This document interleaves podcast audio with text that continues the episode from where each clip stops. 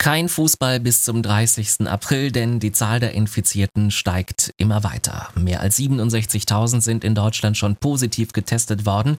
Wann hat das endlich ein Ende, fragen sich da viele von euch hier bei uns in der Rock-Region. Was die Experten dazu sagen und welche guten Nachrichten es für alle die gibt, die gerade in Kurzarbeit sind, das jetzt in unserer Sondersendung. Radio Regenbogen, Corona aktuell. Ich bin Christian Semmet-Hallo. Am liebsten würden wir alle so schnell wie möglich wieder zur Normalität zurückkehren und die strengen Corona-Maßnahmen zurückfahren. Darüber wird derzeit viel diskutiert. Baden-Württembergs Ministerpräsident Winfried Kretschmann hält davon aber nichts. Er bittet alle Bürger um Geduld und darum, sich an die Corona-Maßnahmen weiter zu halten. Unterstützt wird er von Landesinnenminister Thomas Strobel. Wir sind noch nicht über dem Berg. Wir machen jetzt keine Lockerungsübungen. Die Lage ist wirklich ernst und sie erfordert uns allen auch vieles ab. Darüber sind wir uns alle sehr bewusst. Aber es ist dringend nötig, um Menschenleben zu retten. Strobel kündigt an, die Polizei werde weiter kontrollieren, ob die Maßnahmen eingehalten werden. Alleine am vergangenen Wochenende wurden rund 3000 Verstöße gezählt. Das ist besonders bitter, denn so können sich viele weitere Menschen infizieren. In anderen Ländern setzt man deshalb auf die Überwachung von Handydaten. Unvorstellbar ist das hier bei uns in Deutschland. Unvorstellbar alleine wegen des Datenschutzes. Seit Tagen aber wird bei uns im Kampf gegen die Ausbreitung des Coronavirus dann doch über einen möglichen Einsatz von Handydaten diskutiert. Beispielsweise, dass mithilfe einer App automatisch Warnungen an Kontaktpersonen Personen geschickt werden, wenn sich jemand infiziert hat. Kretschmann hält so eine Stop-Corona-App für sinnvoll. Wir müssen wissen, wem die Menschen, die sich infiziert haben, begegnet sind, um Menschen, die mit dieser Person Kontakt haben, schnellstens warnen zu können. Ich denke, dass man das erstmal freiwillig macht. Kretschmann will die Initiative vom Bundesinnenminister Horst Seehofer unterstützen. Kein Fußball bis zum 30. April. Darauf hat sich die DFL geeinigt. Die Mitgliederversammlung hat einen entsprechenden Antrag des Präsidiums durchgewunken. Somit wird es den kompletten April über kein einziges Spiel in der ersten und zweiten Fußball-Bundesliga geben. Regenbogen 2 Reporter Thomas Thunfeld. Klar ist tatsächlich im Moment nur eins, wenn die unterbrochene Saison fortgesetzt und beendet werden kann, dann nur mit Geisterspielen. Das hat DFL-Geschäftsführer Christian Seifert heute unmissverständlich klar gemacht. Dafür, so Seifert, werden zurzeit entsprechende Konzepte erarbeitet. Ein Spielplan dafür steht aber bis jetzt ebenso wenig fest wie ein Zeitlimit, also bis wann die Saison spätestens beendet sein müsste. Ziel der DFL ist weiterhin der 30.06., ein späterer Zeitpunkt aber wohl nicht ausgeschlossen. Mindestens bis Ende April fällt also nicht nur der Besuch im Stadion aus, auch Reisen in die USA dürften wohl flach fallen, denn der Einreisestopp der USA für Europäer, der wird wohl verlängert, das hat US-Präsident Donald Trump gesagt. Der Einreisestopp war zunächst auf einen Monat begrenzt gewesen, die Zahl der Corona-Fälle in den Staaten steigt aber immer weiter an. Und so ist es auch bei uns. RKI-Präsident Lothar Wieler hat die Menschen deshalb erneut dazu aufgerufen, die Corona-Pandemie nicht zu unterschätzen. Laut einer aktuellen Studie nämlich würden nur 41 Prozent der Deutschen die Krankheit Covid-19 für gefährlich halten.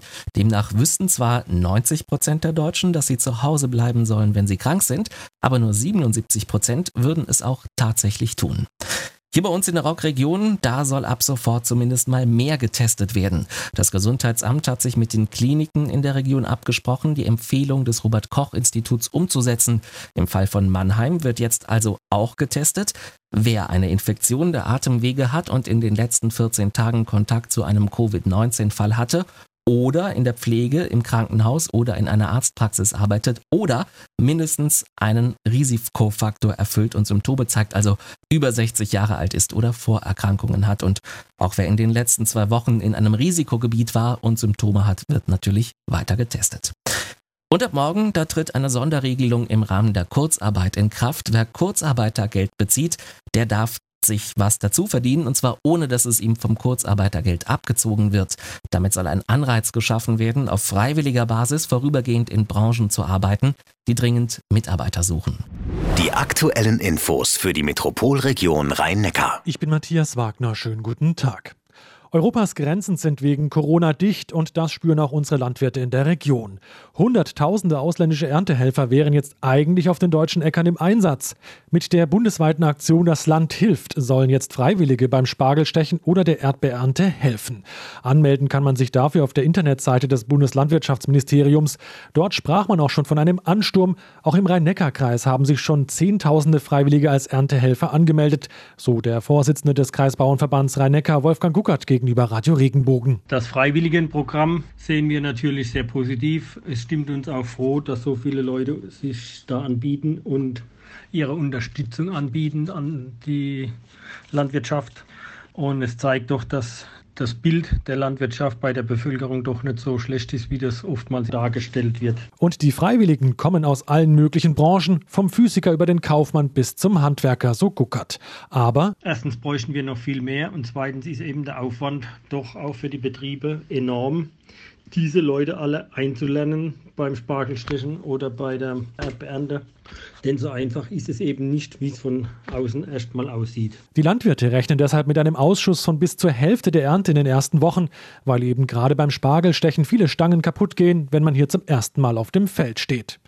Und mehr zum Thema Corona haben wir für Sie zum Nachlesen nochmal auf regenbogen.de zusammengestellt. Die aktuellen Infos für Baden und die Pfalz. Ich bin Lars Brune, guten Tag. Vor allem ältere Menschen sind ja durch Corona gefährdet und ausgerechnet in einem Seniorenzentrum in Stutensee bei Karlsruhe hat sich das Virus jetzt massiv ausgebreitet. Im Haus Edelberg im Stadtteil Friedrichsthal sind Stand jetzt 26 Bewohner infiziert. Dazu kommen fünf Pflegekräfte. Der Karlsruher Landrat Christoph Schnaudigel. Selbstverständlich gilt das Berufsverbot, auch wenn das natürlich für die Angehörigen sehr, sehr schwierig ist. Selbstverständlich gilt aber natürlich auch, dass die infizierten Bewohnerinnen und Bewohner möglichst isoliert werden. Und natürlich sind auch die Pflegekräfte mit der notwendigen Schutzausrüstung inzwischen versehen. Auch das Seniorenzentrum in Strutensee-Blankenloch ist betroffen. Dort sind fünf Bewohner mit dem Coronavirus infiziert.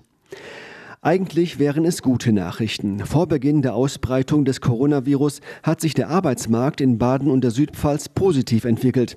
Auch im Bezirk der Agentur für Arbeit Karlsruhe-Rastatt sank die Arbeitslosigkeit. Doch inzwischen legt die Corona-Krise das öffentliche Leben lahm. Der positive Trend wird sich somit wohl kaum fortsetzen. Der Sprecher der Karlsruher Arbeitsagentur Benjamin Gondro. Die meisten Unternehmen, muss man sagen, setzen Gott sei Dank eben auf Kurzarbeit. Wir haben jetzt fast binnen 14 Tagen über 6000 Anzeigen gemeldet bekommen von Unternehmen, die in Kurzarbeit gehen, die so natürlich auch versuchen, ihre Mitarbeiter an sich zu binden und nicht zu verlieren, indem man sie entlässt. Alles zu Corona in Ihrer Region auf regenbogen.de. Die aktuellen Infos für Südbaden. Ich bin Michaela Gröning. Guten Tag. Corona-Patienten versorgen und Kapazitäten für weitere schwere Fälle schaffen. Seit Wochen arbeiten Ärzte und Pflegepersonal in Krankenhäusern unter Hochdruck. Viele Freiwillige wollen helfen, auch bei den Kliniken des Landkreises Lörrach. Geschäftsführer Armin Müller. Von Leuten, die einen Lkw-Führerschein haben, über Ärzte, Biologen, die sagen, ja, ich biete meine Fähigkeiten euch an, wenn ihr die braucht. Und das ist irgendwie schön zu erleben. Dann haben sich ganz von sich aus gemeldet ehemalige Mitarbeiter, zum Beispiel ganz wesentlich Intensivschwestern. Aber die Kliniken könnten noch weitere Unterstützung gebrauchen. Wir suchen auch Menschen, die zum Beispiel von Kurzarbeit betroffen sind und sich noch was dazu verdienen wollen müssen, in Bereichen wie Reinigung, Küche oder im Lager. Um ihren Mitarbeitern etwas Gutes zu tun, haben die Kliniken ein Spendenkonto eingerichtet. Bürger hatten bereits in den letzten Wochen Kuchen, Pizza und Wein vorbeigebracht. Wir denken über so Sachen nach, vielleicht auch eine After-Corona-Party am Ende, damit wir auch aus Sicht von Hygiene die mitgebrachten Speisen ersetzen können durch Geldspenden und wir das selbst besorgen und den Mitarbeitern zukommen lassen. Doch auch über das Mitgefühl der Bevölkerung freuen sich Ärzte und Pflegepersonal sehr. Das ist etwas, was an positiver Emotion in den letzten 20 Jahren so uns noch nicht in dem Maße begegnet ist. Wie Sie spenden können und welche weiteren Hilfsangebote es gibt, finden Sie auf regenbogen.de. Radio Regenbogen. Corona aktuell. Wenn dir der Podcast gefallen hat, bewerte ihn bitte auf iTunes und schreib vielleicht einen Kommentar. Das hilft uns sichtbarer zu sein und den Podcast bekannter zu machen. Dankeschön.